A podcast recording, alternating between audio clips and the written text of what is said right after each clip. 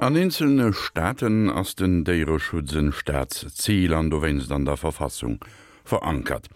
Dat Teech awen net unbedingt, dat deieren Quälerei strikt verfollegcht get an Fuchung oni déieren ver sich schafft. E radikal anre Wee geht vorbei die Weltäit Beweung vum Déiere recht hei. Geet dat de Mënsch as enge Grundrechter mat den Déieren gleichgestaltet. Wie sich dat begrünnt an op grundlehnt rechter für deren durchsetzbar sind, erklärten Bernd von Zürmühlen an Sänger Annalies. Die nächste Emission gedirch präsentiert mat der freundlicher Unterstützung von Innovos. Innovos, Energie für Haut, mat Verantwortung für Mu. In allen großen Weltreligionen hat sich die menschliche Spezies eine Sonderstellung gegenüber den Tieren vorbehalten ob in der Bibel, im Koran oder den heiligen Schriften des Judentums. Tiere rangieren unter dem Menschen. Auch die Philosophie tut sich schwer, das Verhältnis von Mensch und Tier radikal zu denken und von dem Postulat der Gleichwertigkeit von Menschen und Tieren auszugehen. Kluge Zeitgenossen wie Albert Einstein formulierten zwar, die Aufgabe des Menschen besteht darin, uns selbst zu befreien, indem wir die Sphäre des Mitleids auf alle Lebewesen ausdehnen. Und der Philosoph Arthur Schopenhauer kritisierte, die Rechtlosigkeit der Tiere ist eine empörende Rohheit und Barbarei des Okzidents. Und der Poet und Schriftsteller Christian Morgenstern vermutete, weh dem Menschen, wenn nur ein einziges Tier im Weltgericht sitzt. Im systematischen Denken in den Denkgebäuden der Rechtsprechung und der erfolgreichen Philosophie blieben diese Versuche, die Arroganz des Menschen gegenüber dem Tier ins rechte Licht zu rücken, eher die Ausnahme. Nun formiert sich innerhalb der Zivilgesellschaft seit Jahren ein Denkprozess, der versucht fundamental anders das Verhältnis von Tier und Mensch zu definieren. Die sogenannten Tierrechtler mit der internationalen Organisation PETA im Zentrum, mit vielen Prominenten, die die Ideen in den Mainstream tragen. Dieser Kampf für Tierrechte geht weit über die aus dem 19. Jahrhundert stammende Tierschutzidee hinaus und löst sie vielleicht sogar ab. Theoretischer Kopf der Peter-Bewegung ist der australische Philosoph und Bioethiker Peter Singer, der 1975 das Manifest der Tierrechtsbewegung, das Buch Animal Liberation verfasste. Unser omnipräsenter Zugang zu den Medien hat längst den Vorhang vom versteckten Tierleid zur Seite gezogen. Wir kennen das Innenleben von Schlachthöfen, von Tierversuchslabors. Wir haben die Bilder vor Augen, wenn in China Hunde gegrillt, in der Türkei Tanzbären gequält und in Kanada Robben erschlagen werden. Die ethische Sonderstellung des Menschen, der sich über das Tier erhebt, wird in seinen Fundamenten angegriffen. Tiere so lautet die von Peter Singer in dem Bestseller Befreiung der Tiere aufgestellte These, sollen prinzipiell mit dem Menschen gleichwertig sein und die gleichen Rechte auf Leben und Freiheit besitzen. Peter Singer kann sich in dieser radikalen Haltung auf den britischen Aufklärer Jeremy Bentham berufen, der bereits im 18. Jahrhundert sich für Tierrechte aussprach. Gut und Böse zu unterscheiden und einen Anspruch auf Rechte zu haben, sei keine Frage, wie intelligent Lebewesen seien, sondern die Fähigkeit zu leiden und Schmerzen zu empfinden, begründe den Anspruch auf die gleichen Rechte. Die Befreiung der Tiere, so Peter Singer, sei ethisch mit der Abschaffung der Sklaverei gleichzusetzen. 1993 startete Singer mit dem Menschenaffenprojekt, also Menschenrechte für unsere engsten Verwandten. Viele renommierte Wissenschaftler aus der Philosophie, Psychologie, Biologie und der Juristerei unterstützten den australischen Bioethiker. Unsere engsten Verwandten aus dem Tierreich müssten das gleiche Recht auf Leben, auf den Schutz der individuellen Freiheit und auf Schutz vor Folter haben. Singer und seine Mitstreiter wollen es aber nicht bei der Definition belassen. Die Rechte der Menschenaffen sollen in die Charta der Vereinten Nationen integriert werden und dafür UN-Treuhandgebiete geschaffen werden. Eine Reihe von Wissenschaftlern gehen noch weiter und bezweifeln überhaupt die Sinnhaftigkeit der Unterscheidung in Menschenaffen und Menschen.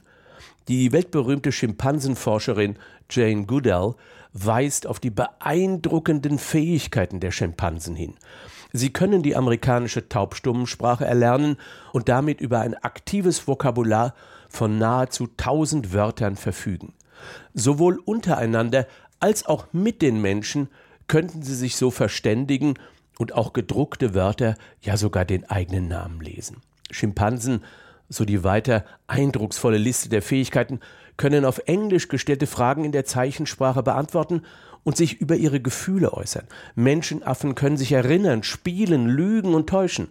Und trotz dieser Fakten und der dauernden Aufklärungsarbeit von Wissenschaftlern, das Gemetzel an Schimpansen ist nicht beendet. Mit Fallgruben, Drahtschlingen und Meutehunden werden Schimpansen vornehmlich die Säuglinge gejagt. Am Bestimmungsort geht die zynische Behandlung weiter in Zoos, in Zirkussen und in Tierschaus unter erbärmlichen Verhältnissen oder die Schimpansen landen in den Versuchslabors. Dieser deprimierende Ausflug in die Welt der Schimpansen zeigt, wie weit weg die menschliche Zivilgesellschaft von einer respektvollen Haltung zu ihrem nächsten Verwandten ist und wie wenig ja kaum eine Forschung von Darwin und das Lebenswerk der Schimpansenforscherin Goodell uns im Handeln bewegt. Colin McGinn Ein Philosophieprofessor von der Rutgers University in New Jersey hat ihn fast zynischerweise unser vollkommen unethisches Verhältnis zu den Tieren auf den Punkt gebracht. Wir haben schlicht Glück gehabt, als Menschen und nicht als Tiere geboren worden zu sein, so der Professor. Unsere privilegierte Stellung beruht nicht auf Verdienst, sondern auf Zufall. Wir hätten genauso gut als Menschenaffen zur Welt kommen können. Natürlich lässt sich aus der kurzfrissigen Beeindruckung durch solche Beobachtungen kein nachhaltiger gesellschaftlicher Nutzen ziehen. Spätestens an diesem Punkt kommt es zur Frage, wie das Thema Tierrecht mit dem Veganismus zusammenhängt. Im Kaleidoskop der Begründungen, warum eine Entscheidung für vegane Ernährung gefällt wird, ist die Ethik für Tierrechte ein möglicher Impuls. Im Gegensatz zu den klassischen Tierschützern die nicht unbedingt auch gegen den Konsum von Fleisch und anderen tierischen Produkten sind, ersetzen sich Vertreter der modernen Konzeption von Tierrechten generell dafür ein, die Schlachtung von Tieren für den menschlichen Konsum in Frage zu stellen. Eine Unterstützung der veganen Haltung kann dabei nicht in den Religionen gefunden werden, sondern es ist eine normative Wertsetzung. Der Veganismus definiert auf diese Weise die Tierrechte aus der Ableitung der Menschenrechte auf Tiere. Interessant ist die Debatte über Tierrechte auch insofern, als dass auf einer kognitiven Ebene die ausschließlich bisher für Menschen definierten Grundrechte auf andere Lebewesen ausgedehnt werden könnten. Und im Hinblick auf die Forschungsergebnisse aus dem Bereich der Biologie, die einseitig auf den Mensch bezogene Gleichung nur intelligentes Leben hat Anspruch auf Schutz, weil nur der Mensch ist intelligent, auch nicht mehr zu halten ist.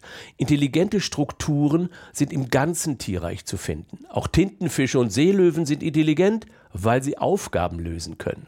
Nur um das komplexe Gebiet der Übertragung von Menschenrechten auf Tierrechte konsequent zu Ende zu denken.